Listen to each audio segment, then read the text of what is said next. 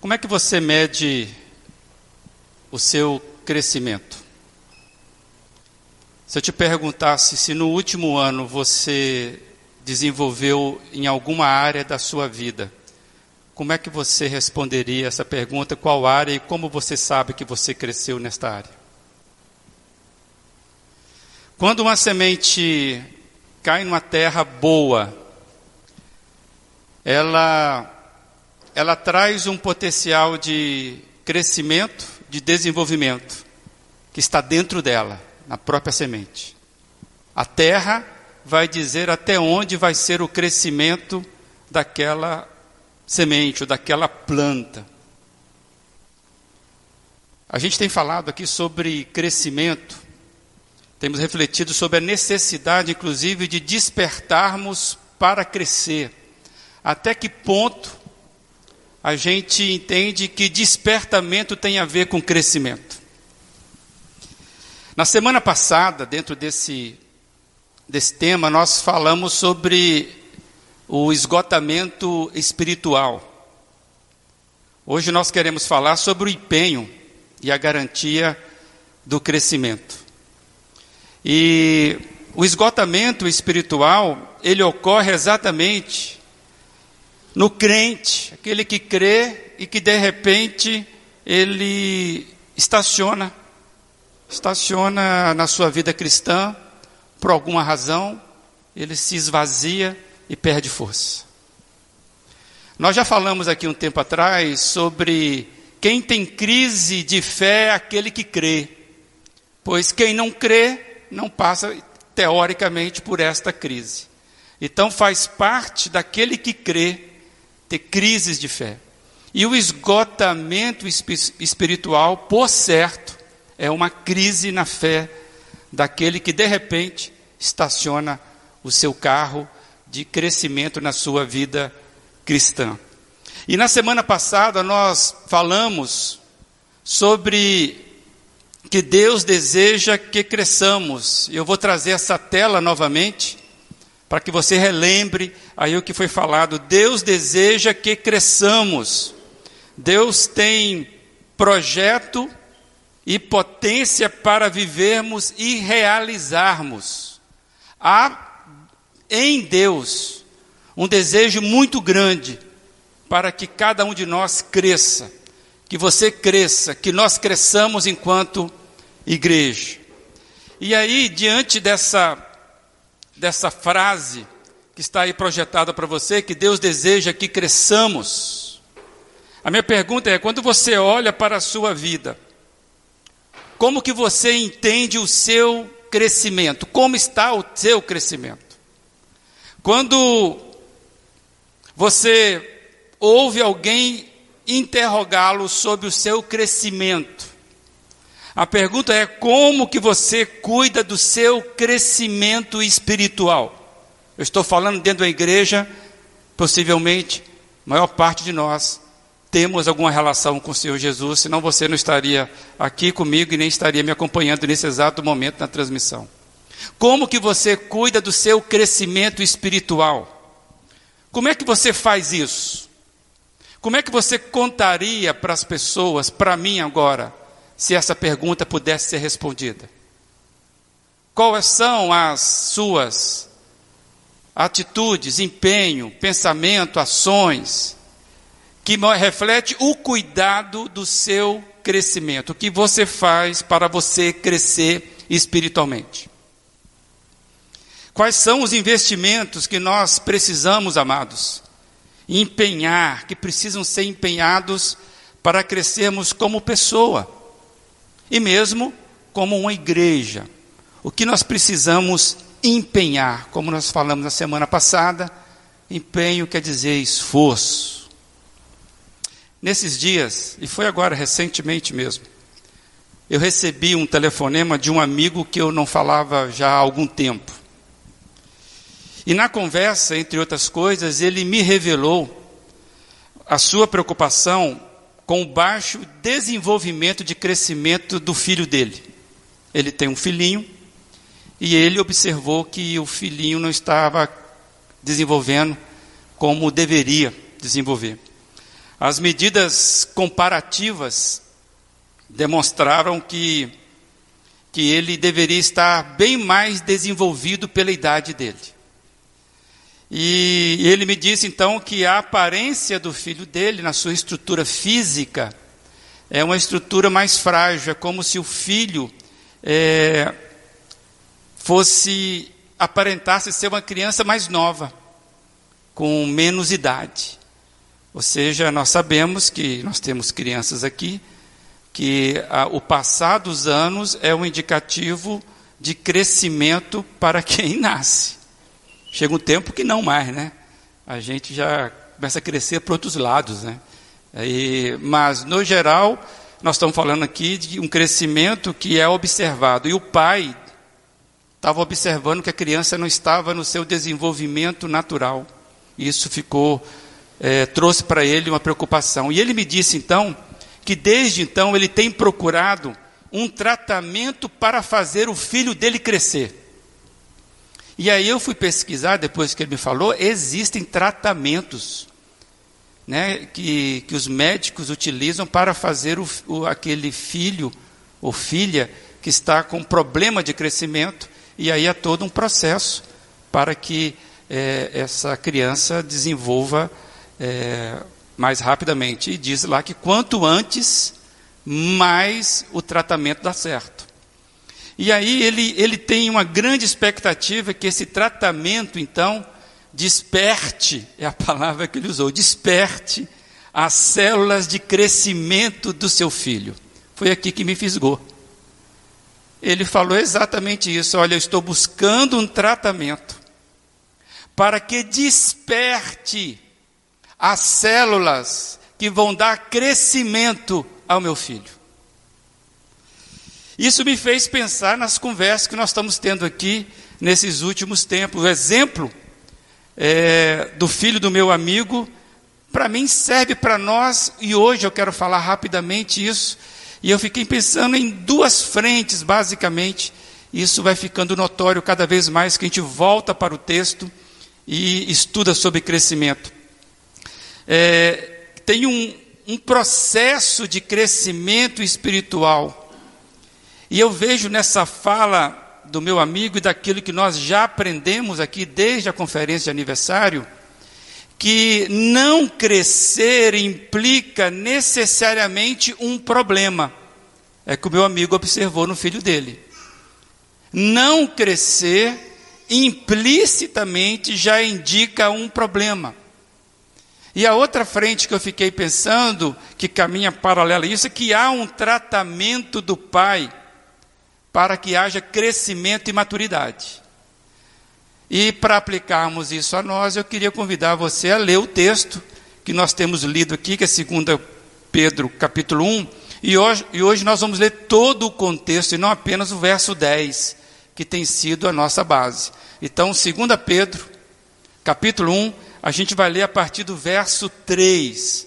E eu entendo que talvez essa leitura nos ajude a entender a preocupação daquele meu amigo enquanto pai, buscando um tratamento para o crescimento do seu filho, para despertar no seu filho aquelas células que precisam ser despertadas para o crescimento. E quando nós olhamos para o texto, parece que há uma, algo muito semelhante que acontece na nossa vida espiritual. Convido você a acompanhar esse texto aí que está projetado para vocês.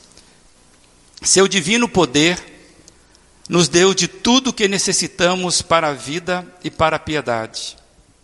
Por meio do pleno conhecimento daquele que nos chamou para a sua própria glória e virtude. Falou algo com você ou ainda não? Vamos voltar no texto? Para que a gente possa entender o que o texto está falando? Ele precisa falar com você esse texto. Seu divino poder nos deu tudo de que necessitamos para a vida e para a piedade, por meio do pleno conhecimento daquele que nos chamou para a sua própria glória e virtude. Desta maneira, ele nos deu as suas grandiosas e preciosas promessas para que por elas vocês se tornassem participantes da natureza divina e fugissem da corrupção que há no mundo causada pela cobiça. Por isso mesmo, empenhe-se para acrescentar à sua fé a virtude, à virtude o conhecimento, ao conhecimento o domínio próprio, ao domínio próprio a perseverança, à perseverança a piedade, à piedade a fraternidade. E à fraternidade o amor. Porque se essas qualidades estiverem se essas qualidades existirem e estiverem crescendo em suas vidas, elas impedirão que vocês, no pleno conhecimento de nosso Senhor Jesus Cristo, sejam inoperantes e improdutivos. Todavia, se alguém não as tem, está cego, só vê o que está perto esquecendo-se da purificação dos seus antigos pecados. Portanto, conclusão, irmãos, empenhem-se ainda mais para consolidar o chamado e a eleição de vocês, pois se agirem dessa forma, jamais tropeçarão. Que o Senhor abençoe essa palavra, que ela te alimente só de você lê-la e que vocês depois vão, vão para casa, abra esse livro e leia com calma. Eu já queria deixar uma coisa bem clara para todos nós aqui, e vai ser projetado uma lâmina para você aí, para isso ficar firme. Sem conhecimento vivenciado, experienciado de Jesus na nossa vida, não há como falar de crescimento sem conhecimento vivenciado, experienciado de Jesus na nossa vida, não há como falar de crescimento. A questão que nós estamos trazendo aqui é conhecer Jesus. Conhecer Jesus. Nós precisamos conhecer Jesus. E esse conhecimento não é um conhecimento só intelectual só de forma mental, é experienciado, vivenciado, conhecer Jesus na vida. Amados, se nós não fizermos isso, a gente vai cair na falácia da, da terra que não é boa para receber a semente. Amados, nós eu cheguei à seguinte conclusão: por que, que nós precisamos começar essa noite pensando sobre sem conhecimento experiência, de experiência com o Senhor Jesus? Não se pode falar em crescimento, porque nós nunca vamos seguir quem nós não conhecemos, de quem nós não nos lembramos. Amados, um Senhor desconhecido, um Senhor distante, ele não será obedecido, ele não será seguido. Um Senhor distante, esquecido, ele não será adorado. E no frigir dos ovos, no fim de tudo, o que importa para nós é isso. Como nós estamos seguindo Jesus, somos seguidores de Jesus, estamos seguindo Jesus, nós estamos obedecendo Jesus. E a minha vida é daquele que adora Jesus. Seguir, obedecer, adorar. Aí eu começo a voltar a pensar no filho do meu amigo. Crescimento baixo indica problema, sinal de alerta. E aí, fazendo com que esse meu amigo comece a buscar então algo para suprir o seu filho. Do ponto de vista do pai, há um acompanhamento, há uma preocupação. E quem é pai aqui sabe como que filho, mãe também, né? Pai e mãe. Como que filho rouba da gente as, as, as, as nossas é, atenção, né? Nós ficamos preocupados até por não saber se o filho está bem ou mal. Né? A gente quer saber notícia. E esse pai, meu amigo, então, quando ele observou o baixo crescimento do filho, isso chamou para ele atenção e a partir de então ele buscou um acompanhamento porque ele ficou preocupado. A atenção do pai é promover as coisas de agora em diante para que o seu filho cresça, para que o seu filho possa responder a um crescimento gradativo. Ele tem então buscado a qualquer coisa que possa fortificar ali o seu filho. Então ele tem disponibilizado, já tá, tá ele está fazendo isso, algo que fortifique e promova o crescimento natural do seu filho. E na angústia de pai, ele só tem que esperar que o filho reaja. Quem já acompanhou o filho em hospital, e nós já tivemos esse, essa experiência, sabe como é difícil você passar a noite inteira esperando que o filho reaja. Que o filho deu sinal de que está respondendo ao tratamento. Esse pai, esse meu amigo, ele está nessa angústia, ele está, entre aspas, apostando num tratamento. E ele está esperando que o seu filho reaja. Em suma, ele, pai, está trabalhando em favor do crescimento do seu filho. Consegue perceber isso? Só que o, o filho dele não tem consciência nenhuma disso. Quanto empenho que o pai está fazendo para que o filho cresça, para que ele seja despertado no crescimento. Mas o filho ele está inconsciente disso. Assim como há uma mensuração de medir o crescimento natural de uma criança, e nós temos pais aqui hoje, e mães, é, com filhos pequenos, e vocês vão ao pediatra, eles falam: olha, tá legal, está no peso e está na altura correta. Como há acontece conosco, né, a possibilidade de medir o crescimento natural de uma criança, nós deveríamos fazer a medida de crescimento para nós no que se refere à vida cristã. Nós falamos que a vida cristã é nascer de novo. Então, tem gente que nasceu com 12 anos, tem gente que nasceu com 20 anos, tem gente que nasceu com 40 anos, tem gente que nasceu com 50 anos. A vida cristã é um nascer de novo. Eu quero mais uma vez voltar o primeiro tópico da minha fala. Sem experiência com o Senhor Jesus, não tem como a gente falar de crescimento. Porque a vida cristã ela só se inicia quando ela nasce em Jesus. Se não houver nascimento espiritual, como Jesus falou para Nicodemos, não tem como falar de uma nova vida que precisa crescer. Então, se você não tem experiência com o Senhor Jesus, de novo nascimento, tudo isso que eu estou falando parece ser muito longe. E faz sentido. Então, quando nós olhamos para a vida cristã, nós precisamos entender que tem uma medida, ou precisaríamos estar consciente de uma medida de crescimento espiritual referente à vida, à nossa vida cristã. Você tem? Como é que você mede o crescimento da sua vida espiritual? Então, amados, o crescimento espiritual ou a falta dele é algo que deveria chamar a nossa atenção.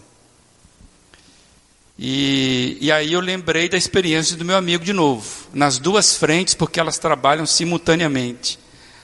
É, ela deveria chamar a, a nossa atenção mas a atenção do Pai já foi chamada. Na nossa vida espiritual, no que concerne o nosso desenvolvimento, o nosso Pai celestial, ele já está atento a isso. E talvez nós estamos vivenciando algo que nem o filho do meu amigo, ainda inconscientes da necessidade de responder ao tratamento que o Pai está investindo em nós, ou que já investiu em nós. Amados, a falta de crescimento deveria chamar a atenção da gente, porque não crescer já é um problema na vida cristã. Há um crescimento que nós precisamos entender. Não há, amados, crescimento sem provisão. A provisão, ela é plenamente necessária ao crescimento. E o que nós acabamos de ler em Pedro hoje é que há uma provisão. O versículo 3, ele abre exatamente falando isso para nós. Então hoje eu queria chamar a sua atenção, a atenção da minha igreja, a atenção de quem nos visita e que tem experiência com o Senhor Jesus. Chegou o tempo do despertamento do tratamento para o crescimento. Se o filho do meu amigo de forma natural, ele não responder ao tratamento, ele não vai crescer na medida que aquele tratamento vai possibilitar ele. E eu queria que a minha igreja, você que está nos acompanhando, pudesse entender isso, e você do Senhor Jesus, há um tratamento de Deus para o seu crescimento, para o seu amadurecimento. E por isso que é despertar para crescer. Sairmos do nosso, do nossa passividade, do nosso contentamento com a vida anânica, né? a vida anã. Amados, não há crescimento sem provisão. Na vida espiritual, o problema nunca será o que foi provido para nós. Lembra da semente? O problema não está na semente. A semente às vezes não desenvolve como planta, porque a terra que não foi boa, né? Que não está respondendo. Amados, eu li uma frase na Bíblia do discipulado que diz assim: a natureza divina já está em nós, precisa ser nutrida para crescer. A natureza divina que já está em nós precisa ser nutrida para crescer. Ninguém nasce de forma natural ou sobrenatural com caráter formado. Ele tem que ser desenvolvido. O mesmo se aplica à nossa saúde emocional, o mesmo se aplica à nossa saúde espiritual. Amados, existe um caminho. E o verso 3 começa a nos abrir essa informação. Há uma provisão suficiente para o nosso crescimento. Todos os nutrientes que impulsionam a nossa vitalidade já foram dadas. Tudo que é necessário para o crescimento já foi dado ao crente. Crente aqui, quero fazer um parênteses. Crente é aquele que creu para a vida. Pois parece que tem gente que crê apenas para a morte. Parece que tem gente que a fé só faz sentido na hora da morte. Segue a vida sem exercitar a fé, segue a vida sem desenvolver a sua fé, como se guardasse a fé só para quando chegar a vida lá no fim. Esse não é o crente de qual eu estou falando. O texto está dizendo daquele crente que crê para a vida, que enquanto tiver fôlego quer experimentar o máximo da vida de Deus. É por isso que o texto fala de divino poder que foi dado aos que foram salvos. Voltando mais uma vez, sem nascimento em Jesus, não tem como falarmos em crescimento divino poder que foi dado aos salvos. E ele diz: pelo pleno conhecimento daquele que foi o resgatador. Quem foi resgatado por experiência própria, sabe do seu resgatador. Não tem como alguém que foi resgatado não dizer que houve um resgatador. É como alguém que está afogando. E vai lá um salva-vidas e o puxa para fora. Aí ele vai contar a experiência da vida dele. O que aconteceu? Cara, eu estava afogando.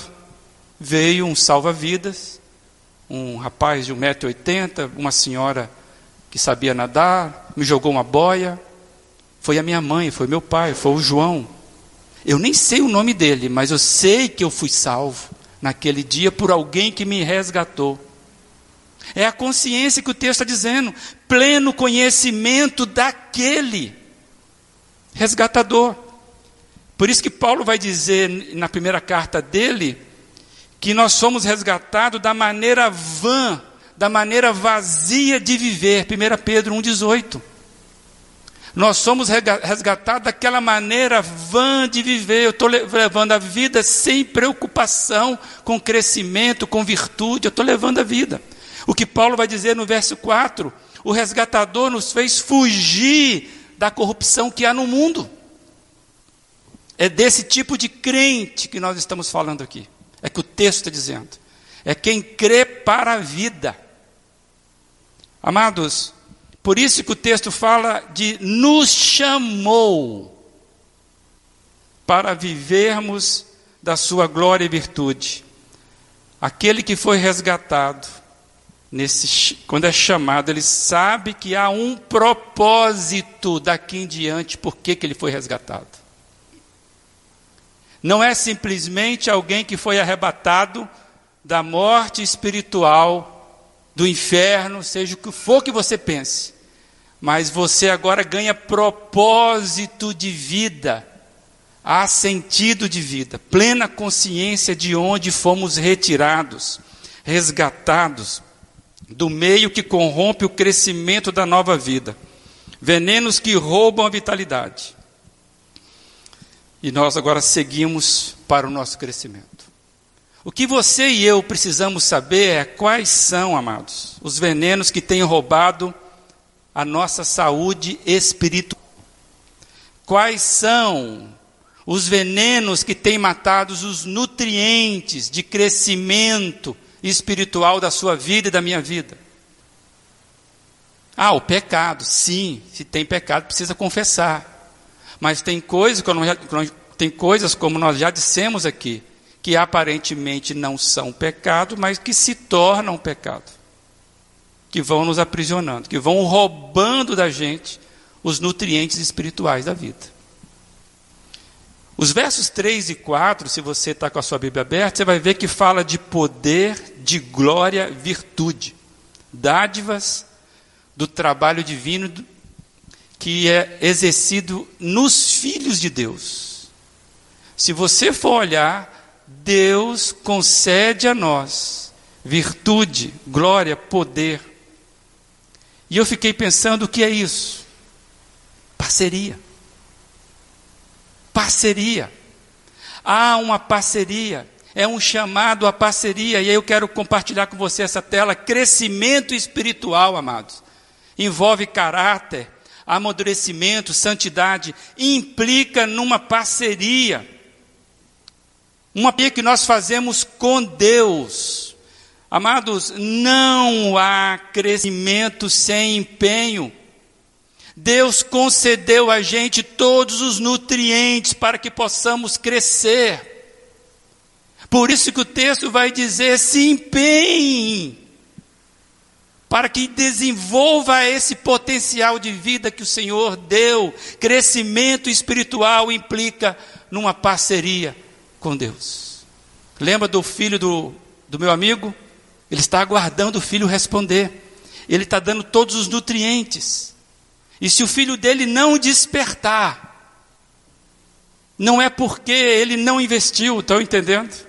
Deus investiu tudo na nossa vida para que nós possamos crescer. É o que o verso 3 abre nos dizendo. Ele nos deu tudo que nós precisamos para a vida e para a piedade. E o verso 5 vai dizer exatamente isso. Por isso mesmo, empenhe-se para acrescentar. E aí, a gente vai perceber que esse empenho para acrescentar, a versão do, da nova Almeida, atualizada, diz: concentrando todos os seus esforços. Ou seja, esforçando-se ao máximo. E aí, o verso, dos versos 5 aos versos 7, a gente tem aqui todo um processo que mostra essa parceria entre os filhos de Deus com Ele Pai.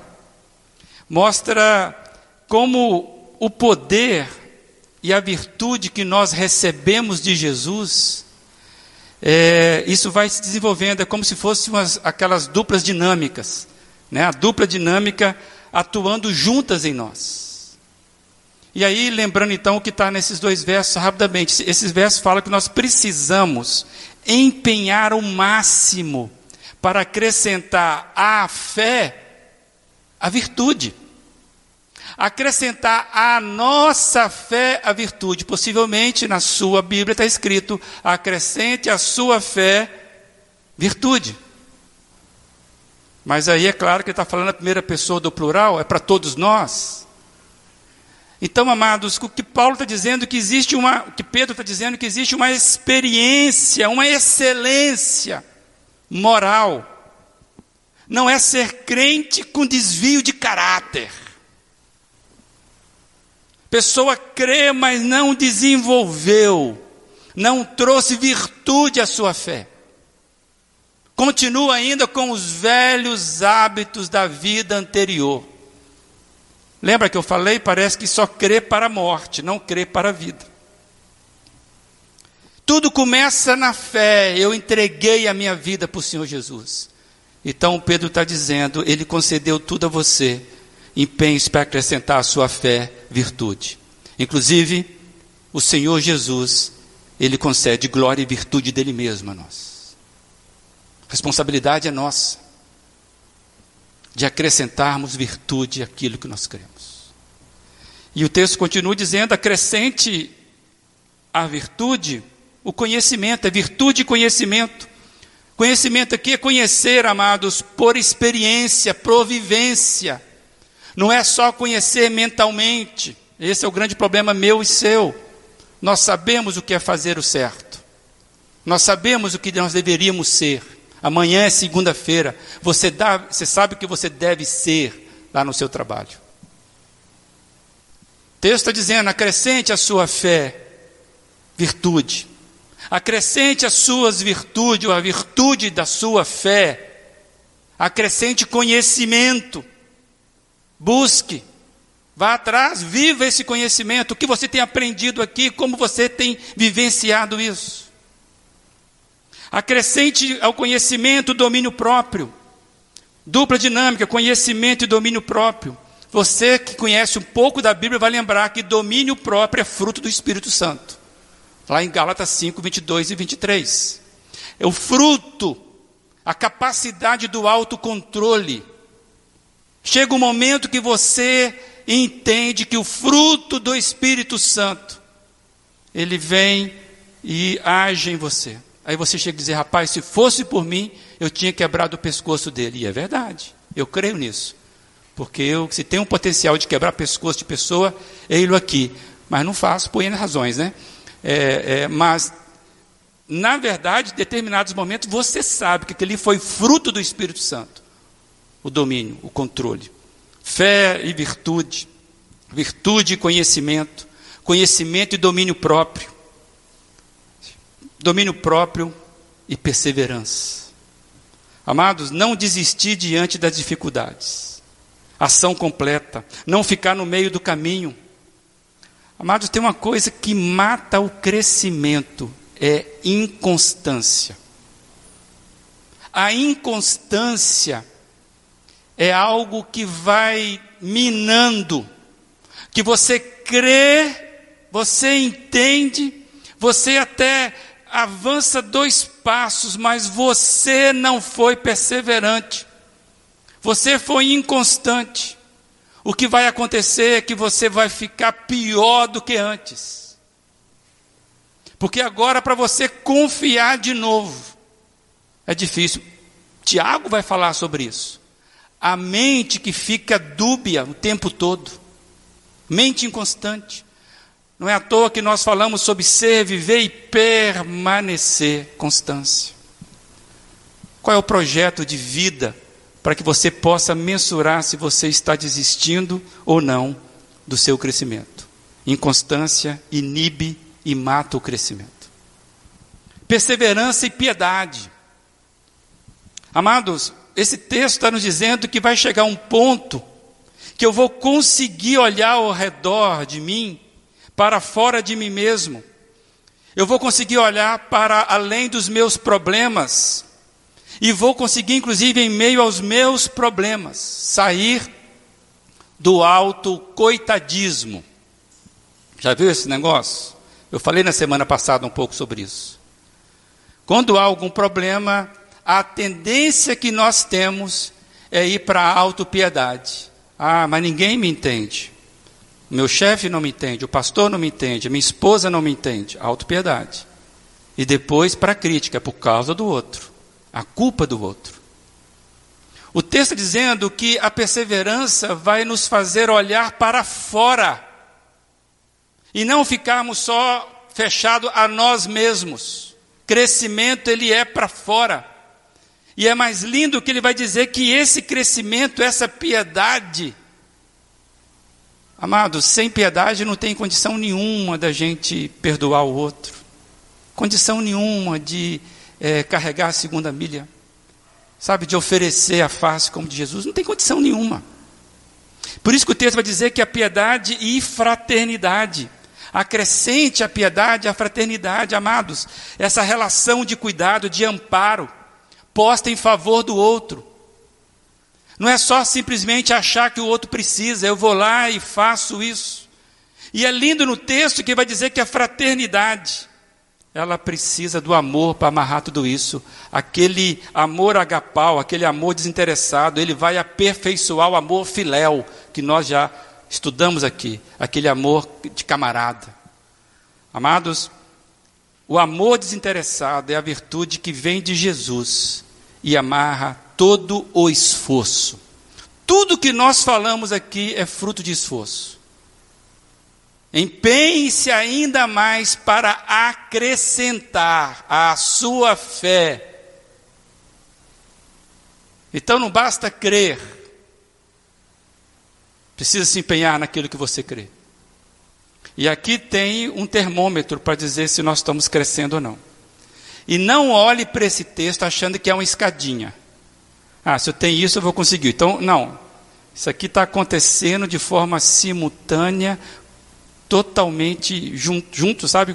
Selando com a virtude total que Cristo quer na nossa vida. E aí, os próximos dois versos, eu quero já terminar. O verso 8 vai falar de uma conclusão, e o verso 9 também de uma percepção em relação a esses versos 5 e 7, de 5 a 7. Porque se você não coloca, não se empenha para acrescentar a sua fé essas qualidades, o verso 8 vai dizer, é uma conclusão da operação das virtudes. Diz assim: essas qualidades crescendo em sua vida Propósito, amados. E qual é o propósito? O texto está dizendo claro. Se estas qualidades estiverem crescendo em suas vidas, elas impedirão que vocês sejam inoperantes e improdutivos. Como diz lá numa outra versão, inativos e infrutíferos. Improdutividade é a marca de quem não se empenha na parceria de crescimento ofertada por Jesus. Você está conseguindo entender que, em matéria de salvação, é Jesus que garante, Ele é o resgatador. Mas quando Ele te resgata, Ele te coloca com um propósito na vida para você seguir. E é isso que Ele está dizendo. Eu te dei tudo que você precisa agora para viver. Então, empenhe-se em viver. Porque se você fazendo isso, você vai frutificar na sua vida. Quantos casamentos desabam porque crentes não e trouxeram, não se empenharam para que essas qualidades acontecessem. São dois crentes que muitas vezes perdem o casamento porque não houve empenho em acrescentar à fé virtudes. E o próprio Senhor Jesus que faz florescer isso. Quantos, quantas pessoas que desistiram de caminhar numa igreja, numa vida, porque simplesmente acham que não dá ficaram no meio do caminho. Amados, o chamado hoje para nós é: se a sua vida está infrutífera, você está sentindo que você não está produzindo, é hora urgentemente de você voltar e perguntar ao Senhor: Senhor, onde é que eu não estou empenhando? E seja franco com o Senhor. Desenvolva a fé que o Senhor te deu. E esses parâmetros vão começar a surgir, primeiro para a sua dor, você precisa, mas procure empenhar, procure acrescentar, procure acrescentar. Um dia de cada vez. Aí o verso 9 fala que essas qualidades, quando elas não estão, elas nos tornam produtivos é, e infrutíferos. E o verso 9 explica que ele chama isso de cegueira espiritual. A gente acha que cegueira espiritual, e faz sentido, no certo sentido, a Bíblia trata a cegueira espiritual como aquela pessoa que não tem Jesus. Ela está cega espiritualmente. A Bíblia até fala que ela está morta espiritualmente. Por isso que Jesus vai falar para Nicodemos, Nicodemos, é necessário nascer de novo. Né? É necessário ganhar vida. Mas aqui esse tipo de cegueira espiritual que Pedro está dizendo, não é a cegueira espiritual daquele que não tem a salvação, mas é a cegueira espiritual daquele que já encontrou a salvação, mas simplesmente está paralisado. É como uma criança que, pela sua imaturidade, só enxerga o momento. Reparou que a criança, ela vive o momento. E, na verdade, a criança vive, ela, ela não sabe disso porque ela é imatura, é por isso que a comparação faz sentido ela vive pelo prazer do momento. Por isso que ela faz manha, ela faz birra. Por quê? Ela não entende o não que está cortando o prazer dela. Uma criança, ela trata naquele momento de forma totalmente absoluta para ela mesma. Se tem alguma coisa que é egoísta, que é voltada para si, é a criança. Por isso que há diferença entre criancitude e criancice. Jesus, quando elogia as crianças, ele estava falando dessa capacidade de viver intensamente. E também porque as crianças eram nem contadas naquela época, ou seja, não era nem ser humano, vamos chamar assim.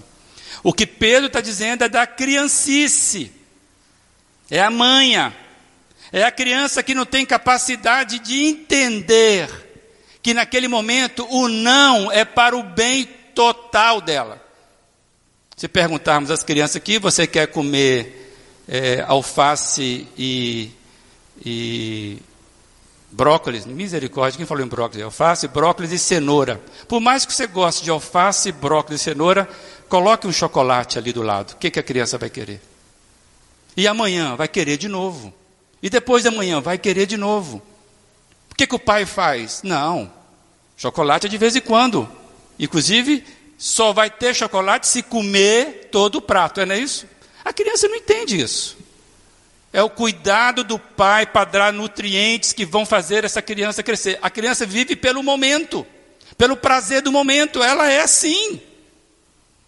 Por isso que o pai e a mãe vêm e falam: Não, filho, agora não é hora disso.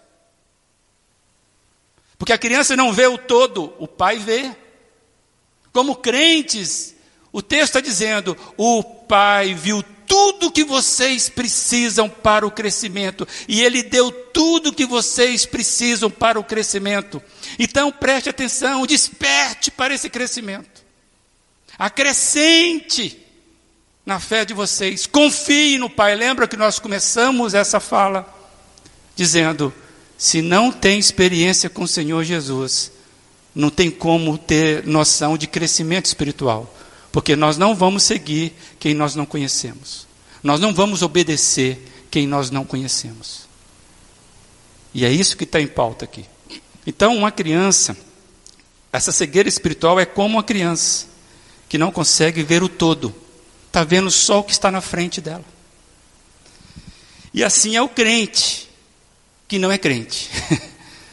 Ai, meu Deus do céu. Se o crente que não é crente, que não desenvolve a fé, eu já falei isso, que é uma espécie muito difícil de lidar, porque ele está dizendo que crê, mas ele não crê. Ele crê, mas não obedece, então não crê.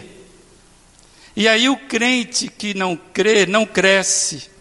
E o crente que não cresce se torna então uma criança, que só vive pelo momento dela. E o momento dela é o momento de criancice dela, que é bonito quando é vivido naquele tempo.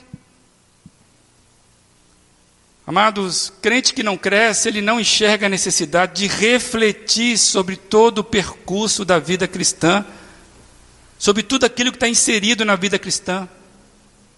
A libertação de pecados, de uma nova vida, ela não é só naquele momento lá atrás, ela é para ser vivida, amados.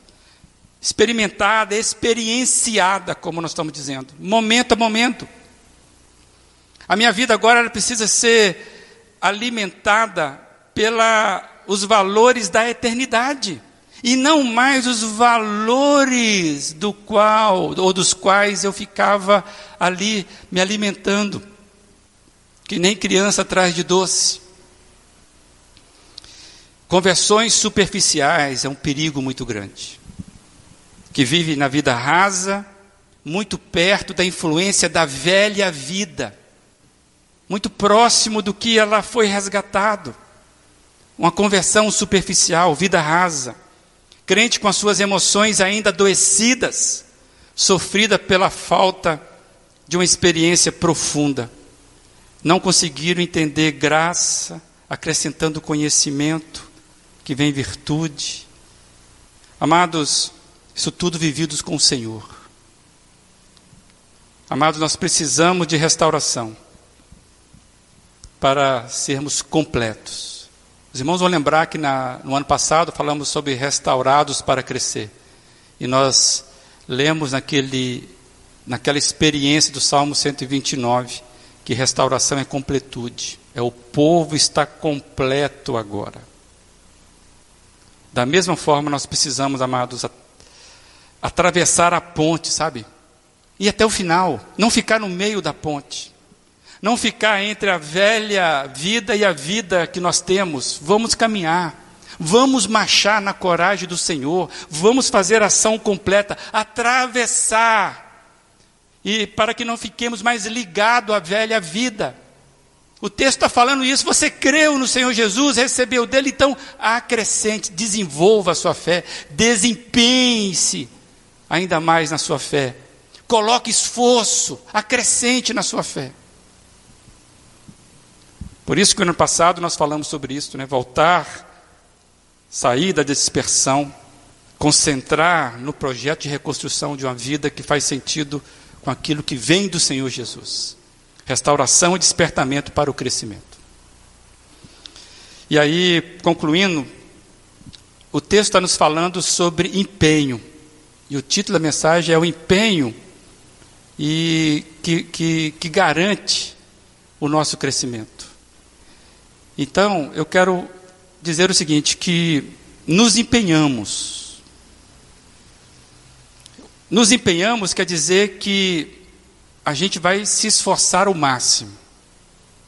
Então, amados, nos empenhamos, nos esforçando ao máximo, porque Ele, Jesus, empenhou. Não é que ele se esforçou ao máximo, aqui o empenho é diferente. Nós empenhamos porque Ele empenhou, Ele é o penhor, a garantia de poder e virtude. Consegue entender que nós nos empenhamos, nós nos esforçamos porque Ele é o penhor que garante. Ele empenhou tudo que vai garantir todo o nosso crescimento. Verso 3 abre dizendo isso. Nós recebemos tudo que nós precisamos. E o verso vai dizer mais à frente: é a promessa dele. Amados, nos empenhamos porque ele empenhou tudo para o nosso crescimento. O penhor, o valor, aquilo que nós precisamos já está garantido por ele. O que nós temos que fazer é acreditar no que ele falou. E irmos e darmos fruto. E fruto que permaneça. E aí eu queria terminar perguntando a você: você lembra do meu amigo? Aquele pai preocupado com o crescimento do seu filho. Lembra da história? Pois é, nós temos um pai celestial. E eu queria te perguntar: se Deus olha para a sua vida, como ele tem visto o seu crescimento? Se Deus estiver olhando para a sua vida agora, o que ele diria sobre o seu crescimento? Qual que é o assunto lá entre os anjos? Vamos imaginar? Rapaz, olha como é que está aquele meu queridinho ali. Cara, nasceu ontem já está com, com vigor. Pois é, Senhor, mas tem aquele lá, já tem 25 anos que ele nasceu, olha lá, está com peso de criancinha, nem fala direito. Está gaguejando na vida. O que Deus, quando Deus olha para nós, amados, enquanto igreja, o que, que Ele diria do nosso crescimento? 24 anos, maior de idade. 24 anos, rapaz, eu me lembro com 24 anos. Já tinha um monte de decepção, né? Que, até os 24 anos você quer ser músico, artista, é, jogador de futebol, e nada disso dá certo, né? Quando Deus olha para nós, amados, para a sua vida, sobre o seu crescimento, o que, que Ele vai dizer? Que, que Ele conta para os anjos? Essa é a reflexão para a minha igreja, para mim e para você. O que será de nós, amados, se não reconhecermos que estamos atrasados no nosso crescimento pessoal e comunitário? Quando eu meditei nessa palavra, eu me envergonhei de vários aspectos da minha vida. E senti que eu não usei os recursos que Deus me deu para que eu pudesse desenvolver em várias frentes. Por isso eu coloquei a palavra atrasado. Se fosse hoje ser avaliado, o professor não daria nota boa. Está bom em matemática, nota quase 10 em física, mas está aqui precisando se empenhar um pouco mais em outras matérias. Amados, é hora da decisão. Despertar para crescer, porque nós precisamos acordar para o nosso chamado. Que essa palavra possa fazer você despertar sobre a sua vida. E que você volte para esse texto e entenda que todo o empenho já foi feito para garantir que o nosso empenho frutifique. Entendeu? Que você volte para sua casa hoje e marque pelo menos uma coisa, uma virtude que precisa ser o seu desafio dessa semana. Qual virtude que você precisa desenvolver essa semana? Que Deus traga a sua memória e que você anote isso e que você se empenhe por isso.